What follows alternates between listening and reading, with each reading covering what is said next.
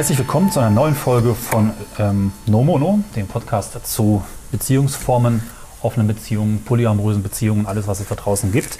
Ich bin wieder unterwegs zu einer neuen Gastfolge und hier in, jetzt habe ich den Namen nicht ganz genau. Niddertal, Niddertal, genau. Und äh, bin hier mit Pablo unterwegs. Vielleicht kannst du dich gleich noch ein bisschen mehr vorstellen.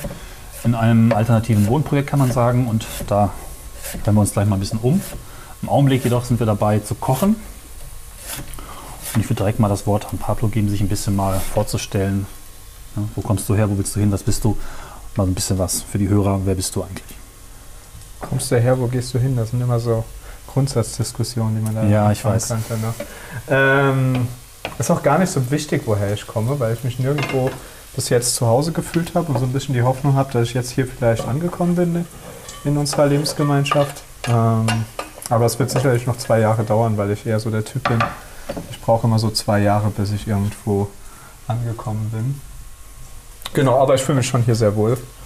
Ähm, und merke auch, dass das auf jeden Fall die richtige Entscheidung gewesen ist. Mhm. Ich spüre schon viel mehr Ruhe in mir drin und so diese, diese ewige Suche, die mich immer so ein bisschen durchs Leben Hm. und natürlich Mhm. auch so mich überhaupt auf das Thema Polyamorie gebracht hat.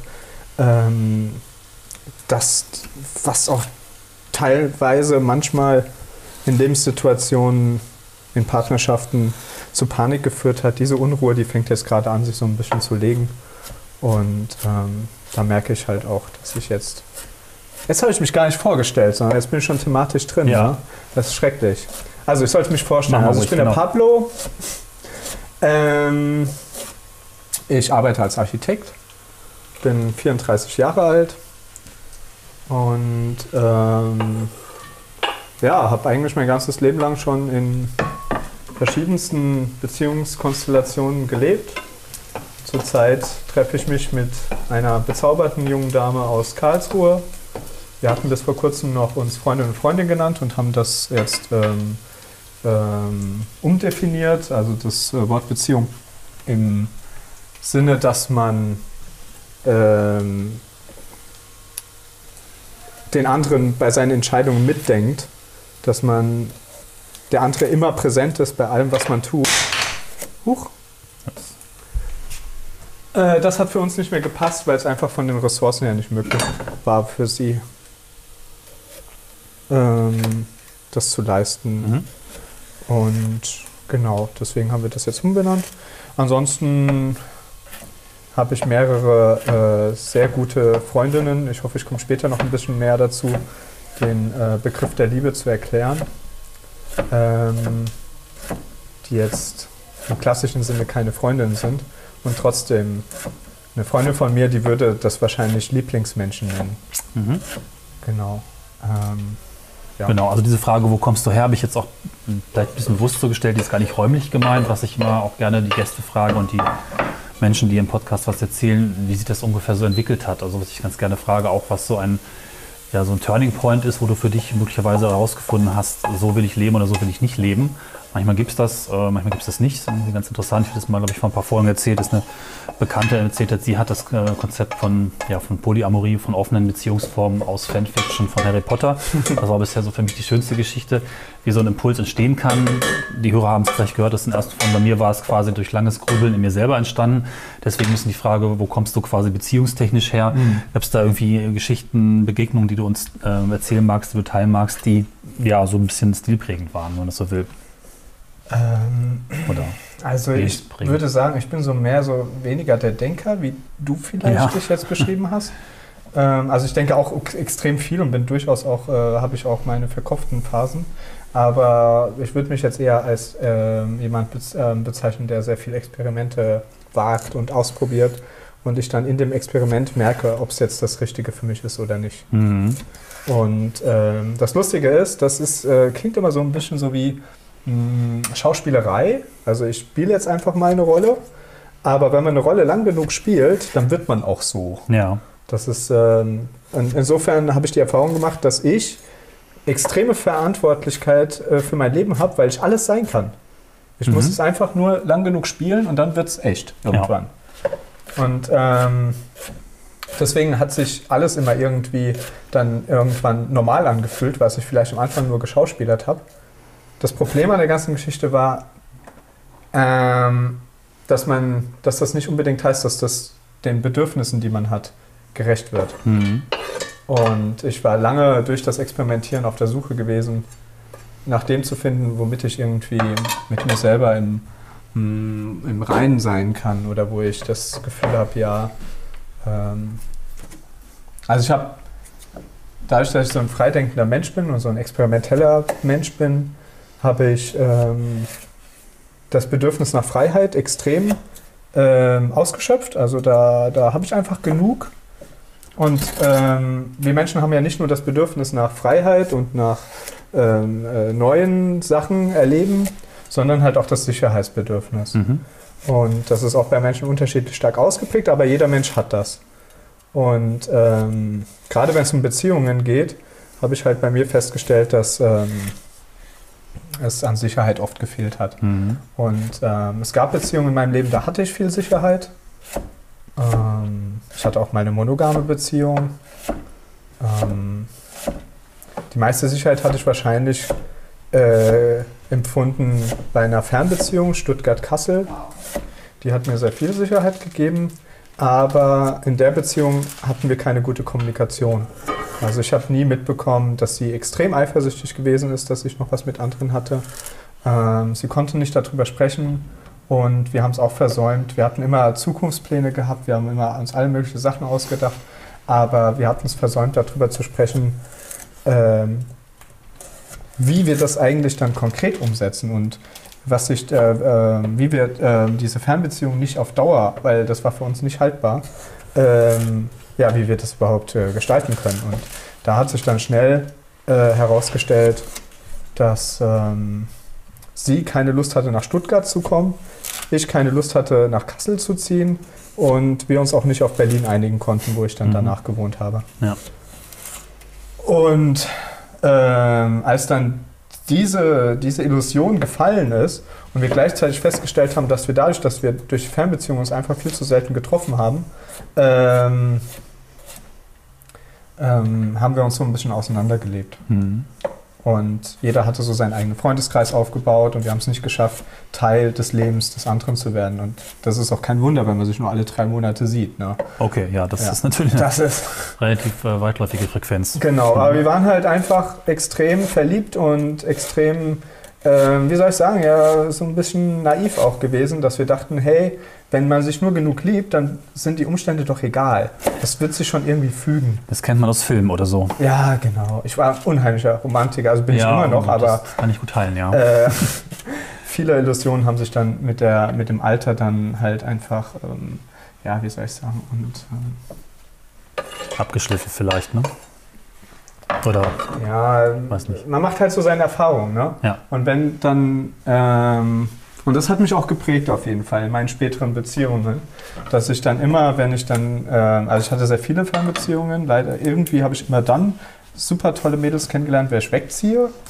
Äh, und ähm, habe dann trotzdem immer wieder probiert, Fernbeziehungen zu führen, aber musste dann halt immer wieder feststellen, dass durch das seltene Sehen, also nicht mal einmal im Monat, ähm, dass man sich dann sehr schnell auseinanderentwickeln kann. Und das ist okay für bestimmte Arten von Beziehungen, aber halt nicht, wenn man, ähm, wie soll ich sagen, auf eine Partnerschaft aus ist, wo man den anderen mitdenkt und ähm, Mhm. bei seinen Entscheidungen auch überlegt, wie könnte es da mit dem anderen gehen und so weiter, sondern weil er ist einfach nicht präsent. Ja. Er ist einfach nicht da. Und es ist selbst in Präsenz schon schwer genug, sich äh, gemeinsam zu entwickeln und auch Ja. nicht dabei doch noch verschiedene Richtungen.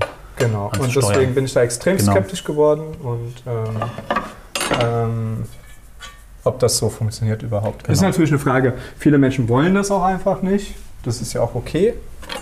Ähm, aber ich habe halt einfach dieses Sicherheitsbedürfnis.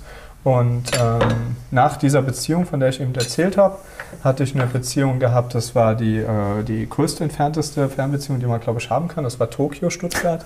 Wow, okay. Ähm, aber die hatte drei Monate bei mir gewohnt und das waren echt beziehungstechnisch gesehen die drei äh, schönsten Monate meines Lebens gewesen. So. Mhm. Also jetzt nur von der Beziehung her Ja, ja. betrachtet. Ne? Ähm, und ähm, ja, ihr ging es aber anders damit, glaube ich. Also ich weiß nicht bis heute nicht so richtig, wie es ihr damit geht. Aber ähm, wir mussten dann irgendwann feststellen, dass auch da dasselbe passiert ist wie mit allen Fernbeziehungen. Und danach bin ich ziemlich kalt geworden. Da habe ich dann mir gedacht, scheiß auf Liebe, ich habe keinen Bock mehr auf Beziehungen, ich lasse das einfach komplett ganz. Und ähm, hatte eigentlich eine Zeit, die war auf eine gewisse Art und Weise war ich ausgeglichen, aber trotzdem ständig auf der Suche.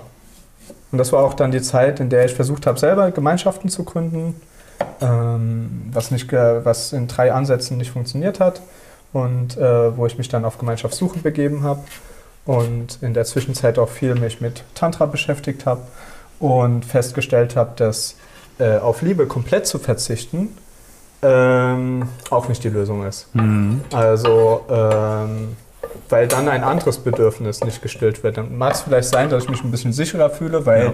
wenn ich etwas nicht brauche, dann fehlt es mir auch nicht. Ne? Ja. Aber ähm, ich brauche es halt trotzdem. Ja. Und dann mag es sich vielleicht ein bisschen sicherer anfühlen, aber ähm, wie kann man das denn beschreiben, das Bedürfnis? Ähm, also das die, äh, die Beziehung, die ich dann geführt habe, es war recht äh, beziehungsanarchisch die Zeit gewesen. Es waren dann fünf Jahre in Berlin. Ähm, die war sehr davon geprägt, dass ich wenig Nähe zugelassen habe und mhm. wenig Nähe äh, gesucht habe auch. Ja? Also es waren äh, genau. Und durch das Tantra war es dann so gewesen, dass ich dann wieder gemerkt habe, Mensch, ich habe ein körperliches Bedürfnis. Ich habe ein, ähm, und ein körperliches Bedürfnis, was nicht durch Sex gestillt werden kann oder nicht ja. nur durch den, den, das rein-raus-Ding, ja. Oder wenn man halt auf SM steht, halt auf. Ne?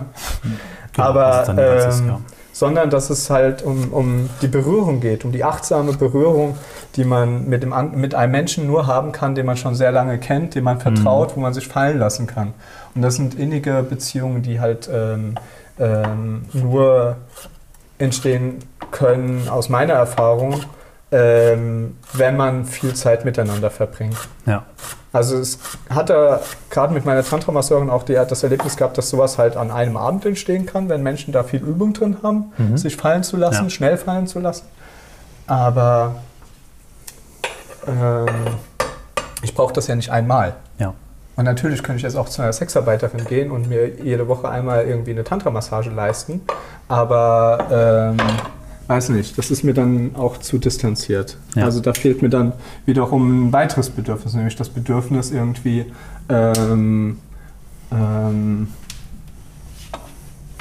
gesehen zu werden, ähm, Teil von etwas zu sein, also Teilhabe zu haben, das sind auch Bedürfnisse ähm, nach dem Konzept der gewaltfreien Kommunikation. Ja. Gut, die Bedürfnisse kriege ich jetzt hier gerade in der Gemeinschaft ein bisschen gestillt, aber ähm, genau. Das ist ganz spannend, was du erzählst, weil wir hatten das vor, glaube ich, zwei oder drei Folgen. Ich bin nicht ganz sicher, wie die Reihenfolge später sein wird, das Thema Liebe, wo ich auch nochmal meinen ja, Wechsel von einer fast liebesfreien Phase zu dem Gefühl, dass das eben doch wieder ganz stark sein kann bei mir, sich verändert hat. Das kann ich so ein bisschen, äh, glaube ich, teilen, was du erzählst. Ne? Dass ich auch lange Zeit zwar körperliche Beziehungen hatte und auch viele Menschen in meinem Leben hatte, die mir wichtig waren, aber da fehlte halt was, wobei ich habe mir eine lange Zeit eingeredet, das brauche ich erstmal nicht. Und ja. vielleicht brauchte ich es auch in der Phase tatsächlich nicht, weil ich mich sehr viel über Projekte definiert habe, über ähm, Kreativität, die für mich durchaus ein Ersatz war für, für Liebe oder für, für Beziehungen. Das ist bei mir irgendwie auch im gleichen Teil des Gehirns mhm. abgelegt. Wenn ich kreativ sein kann, dann bin ich sehr glücklich und dann fehlt mir erstmal anderes nicht so stark. Aber ich will da jetzt nicht zu stark eingehen, nur sagen, das ist durchaus was, was, was von der Erfahrung her sehr gut passt zu dem, was ich jetzt auch sogar gerade, glaube ich, durchmache. Deswegen können wir vielleicht noch ein bisschen auch über den Begriff der Liebe sprechen. Ja. Das hatten wir im Vorgespräch auch schon drin, dass es für dich gerade ein ganz wichtiges Thema ist. Und wahrscheinlich auch für sehr viele unserer Hörerinnen und Hörer, was das eigentlich ist mit diesem Lieben. Wie kann ich das eigentlich bekommen? Jeder braucht es irgendwie, aber für jeden ist es nochmal was anderes naja, oder auch nicht. Also da muss man halt differenzieren. Ne? Ja. Also ich sehe, deswegen spreche ich die ganze Zeit über Bedürfnisse. Ne? Ja. Das ist ja, kommt ja aus der gewaltfreien Kommunikation. Und ich finde die Herangehensweise ähm, wenn es darum geht, was, was, ähm, wie kann es mir gut gehen, wie kann ich glücklich sein, dass man dann den Fokus nicht auf die Menschen legt oder auf die Beziehungen, sondern auf die eigenen Bedürfnisse. Also ja. im ersten Schritt. Weil erstmal muss man sich eingestehen, jeder Mensch ist bedürftig. Jeder Mensch hat Bedürfnisse und braucht Sachen. Mhm. Und das, das kann man nicht weglügen. Ja? ja? Ob man dann Menschen natürlich findet, weil es gibt Bedürfnisse, die können nur im zwischenmenschlichen Kontakt befriedigt werden, Ähm, ob man dann Menschen findet, die bereit sind, da äh, sich darauf einzulassen, dass man sich gegenseitig halt irgendwie füreinander da ist und für gewisse Bedürfnisse, äh, ist natürlich nochmal eine andere Sache, weil keiner möchte sich gerne abhängig machen oder irgendwie für verantwortlich sein für die Bedürfnisse des anderen. Weil ja. jeder Mensch ist für seine Bedürfnisse selber verantwortlich. Genau. Und wenn du merkst, dass dir was fehlt, dann kannst du nicht zu deinem Partner gehen und sagen, aber du bist jetzt äh, derjenige, der das jetzt erfüllen muss. Und ähm, genau. Aber im ersten Schritt, um überhaupt erstmal herauszufinden, was, was brauche ich, ne, ja. muss man sich halt trotzdem Gedanken drüber machen. Ja.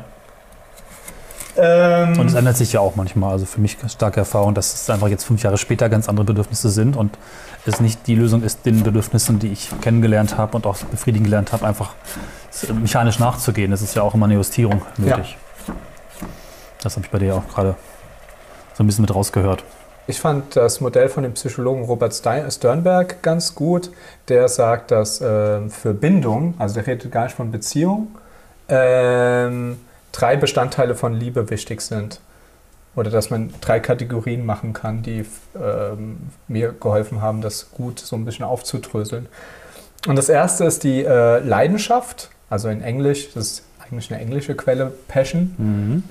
Und damit meint er die physische oder emotionale Stimulation, wie zum Beispiel starke Gefühle von Enthusiasmus, Aufregung, Eifer, Übermut und sexueller und romantischer Anziehung. Also Sternberg macht da keinen Unterschied zwischen Romantik und Sex, ja. was jetzt so die übliche Diskussion ist. Was ich sehr interessant finde, weil es mir tatsächlich auch oft so geht, dass alles, was mit äh, Sex zu tun hat, ähm, auch romantisch ist. Und ich kann das gar nicht trennen. Hm.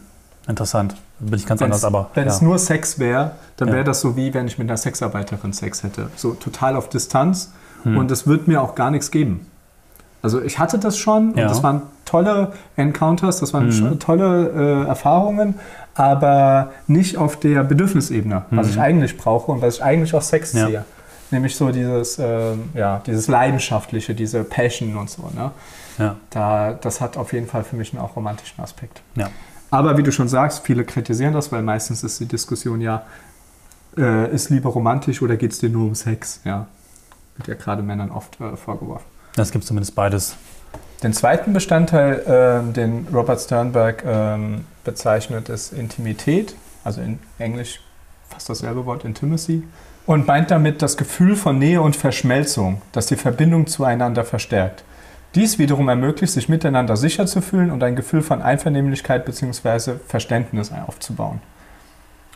Und das ist ein wichtiger äh, Unterschied zu der Leidenschaft und warum viele, äh, was er jetzt als Romantik beschreibt, nämlich eigentlich, was er als Intimität beschreibt, meinen. Ja. Nämlich so diese, diese, diese Nähe und diese Verschmelzung zu haben mit dem anderen Partner. Und das ist ein ganz interessanter Gedankengang, ja. weil viele Männer, die vielleicht äh, gar nicht so das Intimitätsbedürfnis haben, also gerade Männer, ähm, aber trotzdem romantische Gefühle haben, dann von der Partnerin vorgeworfen bekommen, hey, dir geht es ja nur um Sex, du, du bist doch gar nicht romantisch und so weiter und oft diesen Vorwurf hören, ähm, obwohl sie vielleicht einfach nur nicht das Bedürfnis nach Intimität so stark haben ja. wie viele Frauen. Ähm, ist jetzt natürlich ein bisschen sexistisch, aber weil es halt so ein, so ein Klischee-Vorwurf ist, der immer wieder vorkommt, ja. ähm, ist meiner Meinung nach nur ein Missverständnis. Mhm. Genau. Und den dritten Bestandteil, den Robert Sternberg bezeichnet, ist das Commitment. Und ähm, da kommen wir jetzt langsam in den Bereich, äh, um den es mir eigentlich geht, wenn wir über Liebe sprechen. Weil das im Gegensatz zu den anderen beiden Bestandteilen, die man für Bindung braucht, äh, nicht mit Gefühl, sondern mit der bewussten Entscheidung, sich aufeinander einzulassen, verbunden ist. Und diese Vereinbarung kann daraus bestehen, sich zu versprechen, etwas zu tun, zu geben oder sich treu zu sein. Also im polyamorösen Verständnis würde ich jetzt hier eher sagen loyal und genau, das haben wir im Podcast auch öfter schon so genau. bezeichnet. Genau. Loyalität. Mhm. Oder es kann die Haltung sein, sich Mühe zu geben und die andere Person zu unterstützen. Ja. Zum Beispiel in seinen Projekten, in seinem Leben. Genau. Und ähm, ähm, er macht dann so ein paar Vorschläge. Ich finde das ganz praktisch für Leute, die dann gerne irgendwie so ein paar Schubladen so zur Orientierung haben. Weil es natürlich doof ist, wenn man dann anfängt, seine Beziehungen immer oder seine Bindungen in dem Sinne in verschiedene Schubladen steckt. Ähm, spricht eher, wenn es nur um Intimität geht, ist das Freundschaft. Wenn es nur um Leidenschaft geht, dann ist es so verknallt sein. Ähm, wenn es nur um Verpflichtung geht, das nennt er Empty Love, also Mhm. leere Liebe. Das ist oft so das, was, ähm, wenn die Liebe weg ist und die Partner verheiratet sind und immer noch zusammen sind und einander verpflichtet sind. Ähm, was aber durchaus auch seine Qualität hat, weil man halt immer noch die Unterstützung des Partners hat in Ja. schweren Zeiten. Ich finde, das, das sollte man nicht. ähm, Es sind immer noch wichtige Personen, die im Leben eine Rolle spielen, finde ich. Und das ist nicht ohne. Genau, richtig. Ja. Ähm, wenn nur Intimität und Leidenschaft drin ist, also die Verpflichtung fehlt, dann nennt er das Romantic Love, also die romantische Liebe. Ähm, wenn Intimität und Verpflichtung da ist, also das Leidenschaftliche fehlt, dann nennt er das äh, Companion, Companionate Love, also äh, Companion wie der, der, ähm, der äh, jemand, der dir folgt. Ne? Begleiter. Der Begleiter, Genau. genau. Mhm. Deswegen habe ich das mit familiärer Liebe äh, übersetzt, weil das das ist, was ich, oder man könnte auch vielleicht ähm, äh, Brüderlichkeit sagen oder sowas, aber es ist so, so die Art von Liebe, die ich hier im Haus empfinde. Mhm. Nämlich, dass ich hier mit ganz vielen Menschen, nicht mit allen, aber mit sehr vielen Menschen diese, diese intime Nähe habe. Und die Verpflichtung, dass man sich gegenseitig unterstützt, dass man Sachen teilt, gemeinsam Anschaffungen macht, dass man, ähm, äh, genau, das geht über eine normale Wohngemeinschaft hinaus. Ähm, und deswegen würde ich das hier nicht nur rein funktional sehen, sondern wirklich auch als Bindungsaspekt sehen, Ja. nämlich auf der Verpflichtungsebene. berührt ja auch das, was wir vor ein paar Folgen von Oskar gehört haben, das Konzept der Gurke, wo ich vorher darüber sprechen sollte, wenn eine Bindung beginnt. Was tue ich rein? Das sind genau diese Begriffe. Oder was wünsche ich mir? Was, was brauche ich? Was habe ich hier? Was sehe ich auch vielleicht in der Person und die andere möglicherweise auch oder gerade nicht? Und darüber Hm. zu sprechen. Wobei man natürlich, wenn man dann in so einen, ich nenne das immer Beziehungsvertrag, wenn man dann tatsächlich äh, jemanden gefunden hat, der auch da Bock drauf hat, das mal zu definieren, was ich durchaus total für sinnvoll halte und Mhm. keine Bindung eingehen würde mit jemandem, der, der das nicht will, weil ich überhaupt nicht damit umgehen kann, wenn Sachen ungeklärt sind. Ja. Ähm, also das erzeugt dann bei mir Unsicherheit. Selbst wenn man dann ausspricht, dass das, was man eigentlich von dem anderen Partner gerne hätte, nicht geht, dann ist diese Aussprache immer noch für mich besser und macht mir, gibt mir ein sicheres Gefühl, als Ja. wenn man es einfach lässt. Oder es geht Und- vielleicht nicht vollständig, wie sich eine Person das vorstellt, sondern mit, kann ich dir geben, aber vielleicht nicht jeden Tag oder Genau. einmal pro Monat oder erzähl mir Genau. nicht jeden Tag von deiner Arbeit, aber wir können das gerne ab und zu zum Thema machen. Genau. Jetzt als Genau. simples Beispiel. Genau. Aber ich denke, da kann man noch viel mehr ins Detail Ja. gehen, Ja. wenn man solche Beziehungsverträge gestaltet. Das würde ich dann nicht einfach nur sagen, okay, wir haben jetzt eine intime äh, Verbindung oder äh, nur eine verpflichtende oder so. Ähm, genau, um es jetzt noch zu vervollständigen, ähm, sagt Robert Sternberg, äh, zu, nennt er die, äh, wenn es nur um Leidenschaft und Verpflichtung geht, also die Intimität fehlt, die Nähe fehlt, dann nennt er das ähm, Fatuous Love. Und für Fatuous habe ich ehrlich gesagt gar nicht so einen guten äh, Übersetzungsbegriff gefunden. Ich fand es dann neckische Liebe irgendwie passend, aber es ist Mhm. schwierig dafür einen Begriff zu finden. Und wenn man alle Aspekte der Bindung drin hat, dann nennt er das äh, the consummate love, also so die vollkommene Liebe, also die, die alle Bestandteile hat. Mhm. Interessant ist, dass äh, Sternberg dabei immer von Liebe spricht. Ja. Also er spricht zuerst von Bindung, aber wenn er dann anfängt, diese Bindungen zu beschreiben, dann spricht er auch von Liebe. Ja. Und ähm, da sind wir wieder bei dem Aspekt, was meine Bedürfnisse sind und was nur gestillt werden kann ähm, in, in, äh, durch Liebe.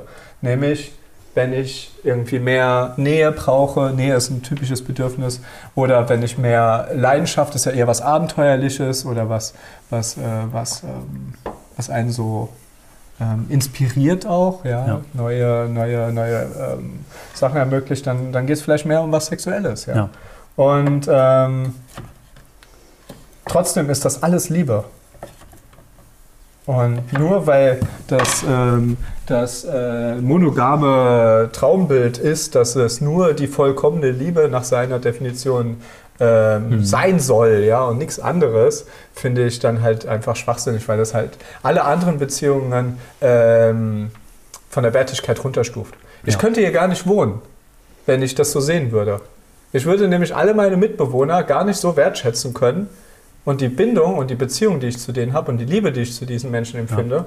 wenn ich das so, ähm, wenn ich das so sehen würde, wenn ich sagen würde, hey, die monogame Liebe, also die vollkommene Liebe, die alle drei Aspekte der Bindung beinhaltet, ist das einzige, was ich suche und was das Richtige ist und das Wertvolle ist.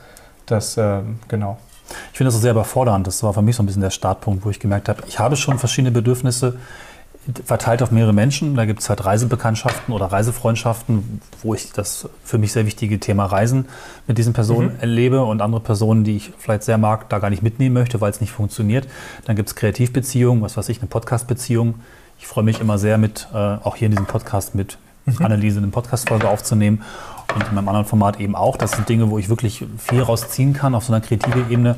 Projektfreundschaft, Projekt, Projektbeziehungen, auch Arbeitsbeziehungen können sehr großartig sein. Dann gibt es eben auch körperliche Beziehungen, loyale Beziehungen, wo ich einfach auch meinen alltäglichen Kummer und Sorgen mhm. ähm, loswerden kann und gleichzeitig mhm. auch von anderen Personen eben auch da bin. Und ich habe da schon gemerkt, ich habe das irgendwo alles auch erfüllt ja. mit verschiedenen Personen. Das auf eine Person zu werfen, ist, äh, das kann vielleicht in Ausnahmefällen funktionieren, ist aber in den meisten Fällen eine krasse Überforderung für die Person und dürfte auch nicht unbedingt ähm, Zeitablauf gleich bleiben, nach dem Motto, ähm, es funktioniert perfekt, dass wir uns alles mhm. geben, was wir brauchen, und zwar von beiden Seiten, alle, ja. alle Ebenen, was schon mal äh, ziemlich krass ist. Ja. Und dass dann noch diese Parameter so eingestellt bleiben oder man die Kraft und Fürs die Möglichkeit hat, sich fürs ganze Leben so weiterzuentwickeln, dass es immer passt. Ich meine, es kommen neue Aspekte hinzu, neue Bedürfnisse dazu sei es körperliche oder äh, eine neue Sportart oder äh, ein ganz krasses Hobby, was die Person nicht teilen mag, ist jetzt Bungee Jumping, vollkommen egal. Also irgendwas, ja. was dann mal nicht passt, weil Menschen sich nicht gleich für mich entwickeln und das auch, glaube ich, gar nicht tun sollten. Das wäre ja, irgendwie ja. total grässlich, wenn beide äh, sich ihr ganzes Leben versuchen gleich zu entwickeln. Und das führt ihr dann auch sehr schnell in klassischen Beziehungen meiner Beobachtung nach zu Kompromissen. Also einer von beiden ja, buttert rein und sagt, naja, gut, ich habe dieses Bedürfnis, aber das lasse ich jetzt mal beiseite. Und dann sind es ja. zwei oder drei Bedürfnisse. Dann ist der eine Nettozahler oder die andere Person netto ja, der Empfänger. Und das ja, funktioniert halt sehr oft, glaube ich, nicht. So war für mich so der Startpunkt in dieses Thema. Ja. Genau. Der Vorteil an nicht monogamen Beziehungen ist, dass es halt die Möglichkeiten erweitert. Mhm. Man, äh, wenn man vorher vielleicht Kompromisse machen musste, dann kann das schnell zu so einer Lose-Lose-Situation führen. Ja. Wenn man dann auf einmal die Möglichkeit hat, okay, gut, das kann ich dir nicht geben, such dir das bei jemand anderen und du kannst mir das nicht geben und das suche ich dann dafür mir bei jemand genau. anderen, dann hast du auf einmal viel mehr Möglichkeiten, einen Konsens zu finden. Und ein Konsens ist, dass es eine Win-Win-Situation ist und dass man eine Möglichkeit geschaffen hat, wie, wie beide da aus einer, äh, genau. Ähm, ich habe jetzt sehr negativ über Monogamie gesprochen. Ich äh, würde es für mich gar nicht komplett ähm, negieren wollen, weil ich mir durchaus auch vorstellen könnte, zumindest zeitweise für eine Part mit einer Partnerin zusammen äh, monogam zu sein. Ähm, Wobei das auch eine Frage Weil hm. das halt oft darüber gesehen wird, dass man ähm, sexuell und romantisch, also was den Leidenschaftsaspekt angeht, genau. Monogam sein soll. Genau, und die anderen Sachen, Intimität, also wenn jemand zu mir sagen würde, treff dich nicht mit deinem besten Freund, weil da bin ich eifersüchtig drauf. Sorry, also auf der genau. Ebene brauche ich jetzt gar nicht eine Beziehung anzufangen, weil wenn jemand schon da eifersüchtig ist, nee. Ähm, und was Leidenschaft angeht, das kann ich mir durchaus vorstellen, da nur eine Partnerin zu haben für eine Weile. Ne? Ja. Solange halt dieser, also äh, rein ähm, vom Hormonen her ist es ja so, dass wir Menschen in den, äh, wenn wir uns verlieben, der äh, Serotonin, Adrenalin, Endorphine ausgeschüttet werden, so ein Cocktail, der dieses Leidenschaftliche macht. Ähm, das hält dann so für zwei Monate. Ja. Also recht, äh, sehr, sehr kurz. Ja. Kann bis zu zwei Jahre halten, ist aber extrem selten. Ähm, und dann fängt das Oxytocin an zu wirken, was dann so, man nennt es auch das Kuschelhormon. Mhm. Ähm, das, das kann dann auch mal vier, sieben Jahre lang halten, aber halt auch nicht für immer. Ja. Und es gibt Methoden, damit kann man das vielleicht irgendwie aufrechterhalten. Also gerade durch tantrische Methoden oder so kann man da schon einiges bei, bei, bei sich selber beeinflussen. Aber ähm, der Punkt, auf den ich hinaus will, diese Gefühle können also nicht für immer sein. Ja. Rein hormonell gesehen. Man kann sie sich faken, man kann sie schauspielern, man kann es dann ähm, äh, sich selber auch was vormachen. Ich meine, ich habe ja vorhin am Anfang des äh, Podcasts davon gesprochen, dass man dann auch zu dem wird, wenn man es lang genug faked. Mhm. Ähm, ja. Aber gesund ist das nicht. Und deswegen ähm, fände ich das aber schlecht, eine monogame Beziehung aufzubauen, die dann für eine Weile lang monogam sehr gut funktioniert, wenn man schon weiß, das kann nicht für immer halten. Und wie ich eben gerade gesagt habe, hormonell sogar extrem kurz. Ja.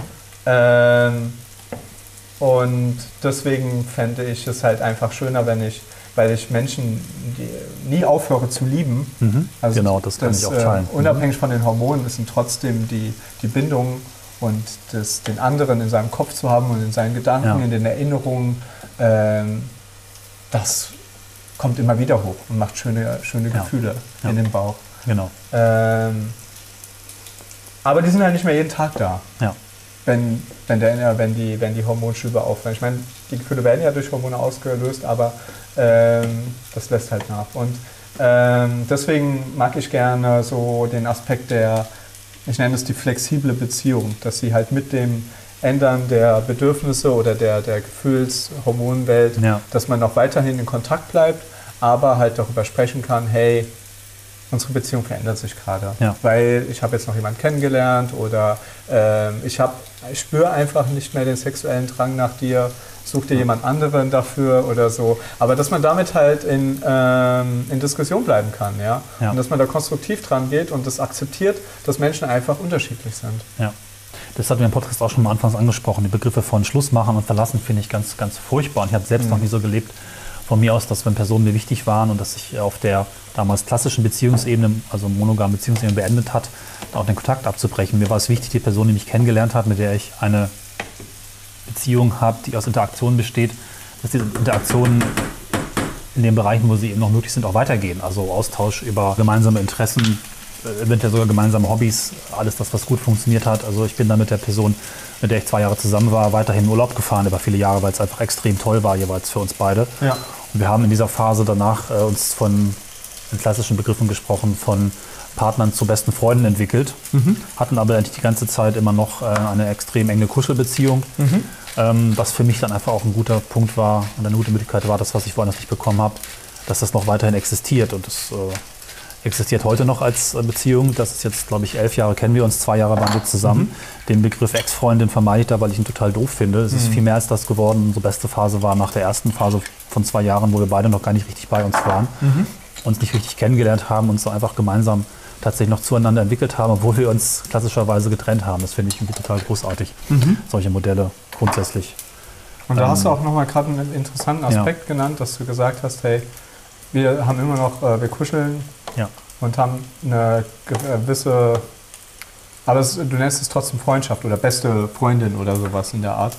Ähm, ja, wie man es nennt. Ich, man muss es auch vielleicht sogar als Primärpartnerin für eine Zeit lang bezeichnen. Das war allerdings Mhm. nur für mich so, weil sie andere Partner gehabt hat Ja. und sich dem Begriff der, der äh, Polyamorie äh, strikt verweigert hat, obwohl sie es eigentlich meinem Empfinden nach gelebt hat oder Ja. lebt. Trotzdem ähm, konnten wir das nie als gemeinsamen Begriff etablieren. Deswegen, ja, also Polyamorie heißt ja, dass man dann Liebe zu mehreren Menschen empfindet und das muss man ja auch erstmal für sich definieren. Also wie gesagt, ich mache den Begriff sehr groß Ja. auf für mich, wie du schon vorhin gehört hast. Und ähm, andere vielleicht nicht so groß. ja, eine Ähm. Frage Liebesdefinition, die bei ihr offensichtlich sehr auf äh, körperliche Ach, äh, Beziehungen aus war. Deswegen hat sie es für sich nicht mehr als Liebe definiert, obwohl es Genau. für mich wiederum, so wie ich sie auch erlebt habe, auch von ihrer Seite aus eine solche gewesen wäre. Ja, gut, egal.